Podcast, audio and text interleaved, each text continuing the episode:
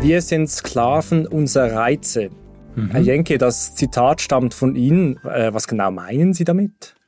Wissen Sie, der Mensch ist ja im Grunde genommen ein relativ simples Wesen. Und ähm, die Art und Weise, wie wir uns mit der Umwelt auseinandersetzen, wird kontrolliert über ein System in unserem Gehirn, das nennen wir das Impulskontrollsystem.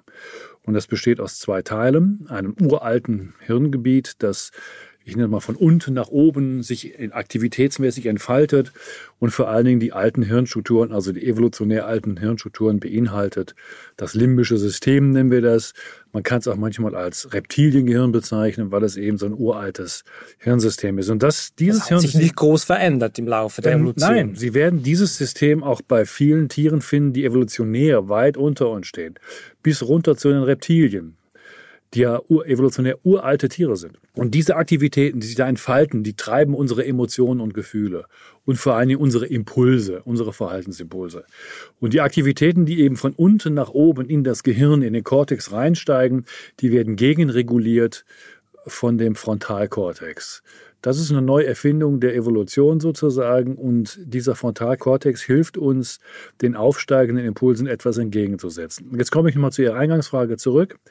Die moderne Welt, Internetwelt, ist vollgepackt mit hochinteressanten, attraktiven Reizen und die aktivieren unsere Impulse, also unser Reptiliengehirn, wenn Sie so wollen. Und mittlerweile gelingt es vielen Menschen ich würde schon fast sagen, fast alle Menschen gar nicht mehr, diesen unfassbar attraktiven Reizen etwas entgegenzusetzen. Und dann verkümmert so ein bisschen der Frontalkortex und dann werden wir zu den Sklaven der Außenreize. Und dann werden wir gewählt. Wir werden gewählt von den Außenreizen und damit meine ich, unsere Aufmerksamkeit lenkt sich auf das, was außen interessant ist. Also auf umgehende Reize, die da reinprasseln und. Genau, das ist alles das, was so, so in den Medien steht und vor allen Dingen im Internet steht. Sie müssen bedenken, wir haben eine Flut von Informationen. Und wie soll das Gehirn aus dieser Menge von Informationen das auswählen, was interessant ist? Das, das Auswählen macht normalerweise der Frontalkortex. Aber wenn so unfassbar viel vorhanden ist, dann schaltet das Gehirn in einen Modus um, wo wir getrieben werden von der Attraktivität der äußeren Reize. Und wir sehen das oft auch im Internet, äh, wenn wir selbst suchen bei Google. Ich habe da immer so ein interessantes Beispiel, das ich gerne in meinen Vorträgen immer so verwende. Sie tippen einen Begriff bei Google ein, um etwas zu finden und drei Stunden später müssen sich dabei ertappen, dass sie irgendwo anders gelangt sind und wissen gar nicht mehr, wie sie da reingestiegen sind. Wenn Sie das bei sich bemerken, sind Sie getrieben worden von den interessanten Reizen, die sich per Zufall anbieten. Fehlende Impulskontrolle. Das ist genau der Punkt. Und das ist das, was ich mit Sklaven äh, der Reize meine. Wir werden mittlerweile zunehmend von den Außen und im Internet angeboten werdenden Reizen getrieben und unsere Aufmerksamkeit dorthin zu lenken. Und wir verlieren zunehmend die Agentenschaft, also die Kontrolle über unser eigenes Verhalten. Und das meine ich mit dem Begriff zu den Sklaven der Reizen werden. Das sehe ich heute mehr denn je. Und das Grundproblem ist einfach, dass die Menge der interessanten Informationen einfach unfassbar angestiegen ist. Und nicht nur die Menge, die auch sinnvoll ist, also, sondern vor allem der Bullshit. Und das ganze unsinnige, schwachsinnige Zeug, was sich in unserer Medien- und Internetwelt und sonst wo überall andeutet, das ist katastrophal und wir können der Sache gar nicht Herr werden. Die heutige Welt verlangt uns sehr viel ab, diese Reize, die da von unten kommen, zu kontrollieren, zu orten, einzuordnen. Sie hören mit Wisserin, den Podcast der Volkshochschule Zürich. Mein Name ist Aurel Jörg, ich leite die Kommunikation der Volkshochschule Zürich. Heute ist Lutz Jenke zu Gast. Jenke ist einer der besten Kenner des menschlichen Gehirns. Herr Jenke, Sie haben den Frontalkortex erwähnt. Der ist ja eigentlich eben neuer als dieses andere Reptiliengehirn. Das, das Reptiliengehirn, aber immer noch überfordert mit der Menge an Infos. So ist es. Wir müssen das aber vielleicht auch mal ein bisschen anders beleuchten. Ich würde grundsätzlich sogar behaupten, dass unser Gehirn für diese Zeit gar nicht konstruiert worden ist. Wir sind für eine ganz andere Lebensform konstruiert und dieses Überfluten mit Informationen, das passt nicht in das Schema, äh, in das uns die Evolution hineingepresst hat. Und unser Gehirn ist gar nicht für dieses Verarbeiten von der Menge von Informationen überhaupt konstruiert. So ein wichtiger Aspekt dabei ist, wir sind ja keine Multitasker. Wir können das gar nicht. Wir müssen immer relativ wenig Informationen aufs Mal verarbeiten und wir müssen uns auf die wichtigen, für uns lebenswichtigen Informationen konzentrieren können. Und das ist genau das, was uns immer schwerer fällt. Und der Frontalkortex kriegt das gar nicht geregelt. Sie würden also von Multitasking eigentlich abraten. Das ist gar nichts Gutes, obwohl es ja immer so als etwas dargestellt wird, was einem effizienter macht. Natürlich würde ich davon abraten. Man muss allerdings das ein bisschen differenzierter betrachten. Unser Gehirn ist ein Organ, das zu 80 bis 90 Prozent unbewusste Tätigkeiten durchführt.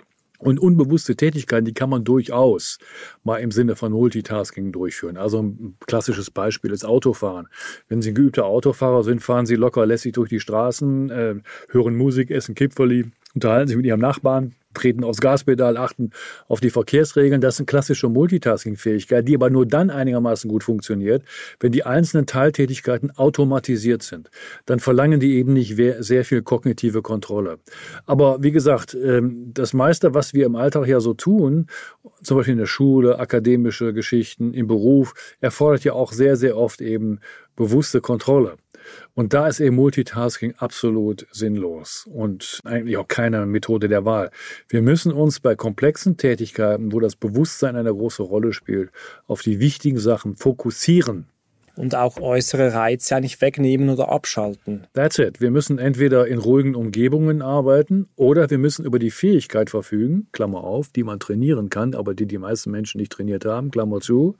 Wir müssen über die Fähigkeit verfügen, die störenden Reize um uns herum auszublenden. Also Sie meinen so etwas Ähnliches wie Meditation beispielsweise. Also Meditation ist eine spezielle Form. Das ist schon wichtig. Also das ist eine interessante Methode, um seine Selbstdisziplin und seine Selbstkontrolle zu trainieren. Ich spiele aber auf etwas anderes an.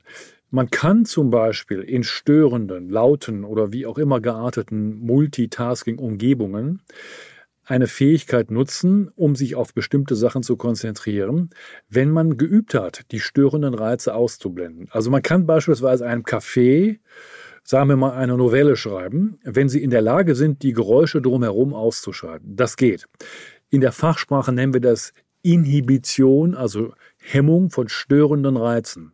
Man kann das auch testen. Wir können also mit bestimmten psychologischen Tests auch überprüfen, wie gut man überhaupt in der Lage ist, störende Reize auszuschalten, um sie auf das Wesentliche zu konzentrieren. Das ist, by the way, eine hohe Disziplin unseres Gehirns. Diese selektive Aufmerksamkeit mit gleichzeitiger Inhibition von störenden Reizen gehört zu den Top-Funktionen, über die der Mensch verfügt viele Menschen kriegen eine Begabung dafür, aber man muss diese Funktion auch richtig intensiv trainieren, damit sie auch effizient funktioniert. Wie halten Sie selbst Ihr Gehirn fit? Sie arbeiten bis vor kurzem noch als Professor für Neuropsychologie. Wie halten Sie Ihren sogenannten Unruhestand aus? Im Moment recht gut.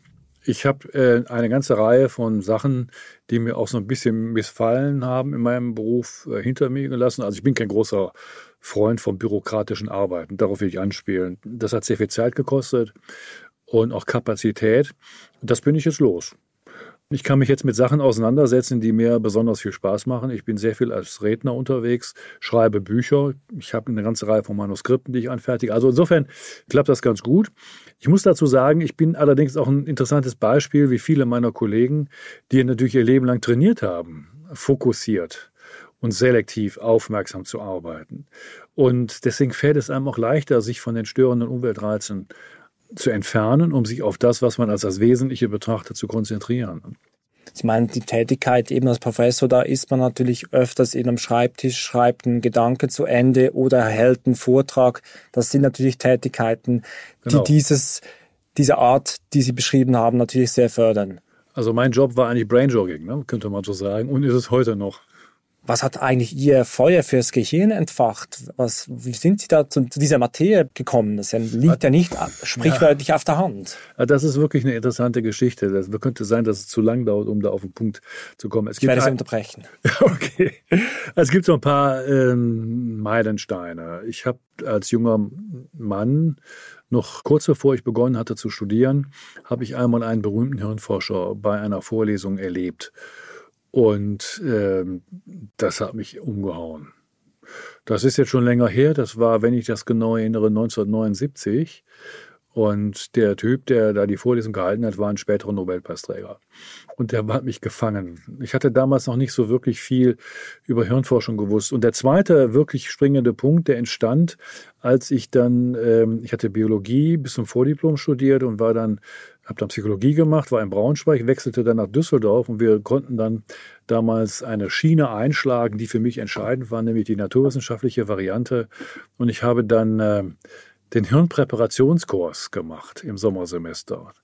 Und im Sommersemester hatten wir dann eben viermal die Woche in den Präparationssaalen mit Postmortem-Gehirnen gearbeitet. Da haben Sie also ganz konkret haben Sie genau. am menschlichen Gehirn gearbeitet, an der Materie, nicht nur genau. auf dem Papier. Das war genau der Punkt. Und diese zwei Monate, vier Tage in der Woche waren für mich also sehr wichtig, weil ich habe gelernt, dass das kleine Organ, 1,2 bis 1,4 Kilogramm schwer seiend, mit all seinen raffinierten äh, Finessen, die man damals in der Lage war, überhaupt sich anzuschauen, dass das für uns komplett relevant war. Verbunden natürlich mit einem brillanten Neuroanatom, der fantastische Vorlesung gehalten hat und der kombiniert eben auch mit diesem Präparationskurs die Begeisterung bei mir geweckt hat. Für mich war das völlig klar, dass ich da weitermachen werde eine sehr schöne Geschichte. Da hat jemand, also die haben zwei Personen, haben ihr Feuer entfacht. Genau, das ist übrigens für mich, wenn ich das so sagen darf, fast schon lebensentscheidend gewesen, weil ich gemerkt habe, wie wichtig Menschen sind.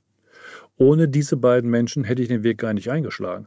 Und ich habe eigentlich auch kuriose Wege eingeschlagen, äh, die, sagen wir mal, ähm, so von außen manche Menschen für unvernünftig halten. Ich habe ja da in Düsseldorf den naturwissenschaftlichen Teil der Psychologie studiert mit eben dem Teil in der Medizin. Und ich habe über nie, nie im Leben dran gedacht, Medizin weiterzumachen. Ich wollte mich nicht approbieren lassen. Mich hat einfach das Gehirn interessiert. Und aus dem Blickwinkel einer Wirtschaftlichkeit äh, ist das einfach eigentlich merkwürdig, ne, dass man einen wirtschaftlich sicheren Beruf gewissermaßen nicht anstrebt, sondern sich einfach dem Inhalt zuwendet. Ähm, und da sehen Sie, wie begeistert ich von dem ganzen Zeug gewesen bin. Und das hat mich geprägt. Und wichtig war eben, das muss ich nochmal betonen, waren zwei Personen. Für mich war das im akademischen Leben maßgebend. Ich habe immer darauf geachtet, dass ich mit meinen Studenten und Mitarbeitern immer gut umgehe und auch sie versuche zu motivieren. Das wollte ich eben erwähnen. Sie selbst sind ja auch jemand, der ganz gerne Vorlesungen gehalten hat. Sie haben selbst haben sie einen Preis dafür bekommen, dass sie so gute Vorlesungen halten und haben auch versucht, sozusagen das Feuer weiterzugeben an, an die Studierenden. Das war immer meine Intention, weil ich oft auch gesehen habe, dass äh, gerade gute Wissenschaftler nicht immer gerne gute Professoren waren im Hinblick auf Unterweisung der Studenten. Und ich habe auch gemerkt, wie wichtig das ist, dass man die Studenten mitreißt und sie entfacht. Ein weiterer Schwerpunkt Ihrer Arbeit ist der Zusammenhang von Musik, Hören Musik, Musizieren mit dem Gehirn. Was sind hier die wichtigsten Erkenntnisse, die Sie uns mitgeben können? Also man kann im Grunde genommen einen ganz wichtigen Aspekt zunächst einmal äh, nutzen, um das alles zusammenzufassen. Im Grunde genommen kann man sagen, die Gehirne von Musikern sind anders. Und zwar haben die Gehirne von Musikern sich offenbar angepasst an das intensive Üben. Kombiniert wahrscheinlich auch mit Begabungsaspekten. Aber das intensive Üben verändert das Gehirn.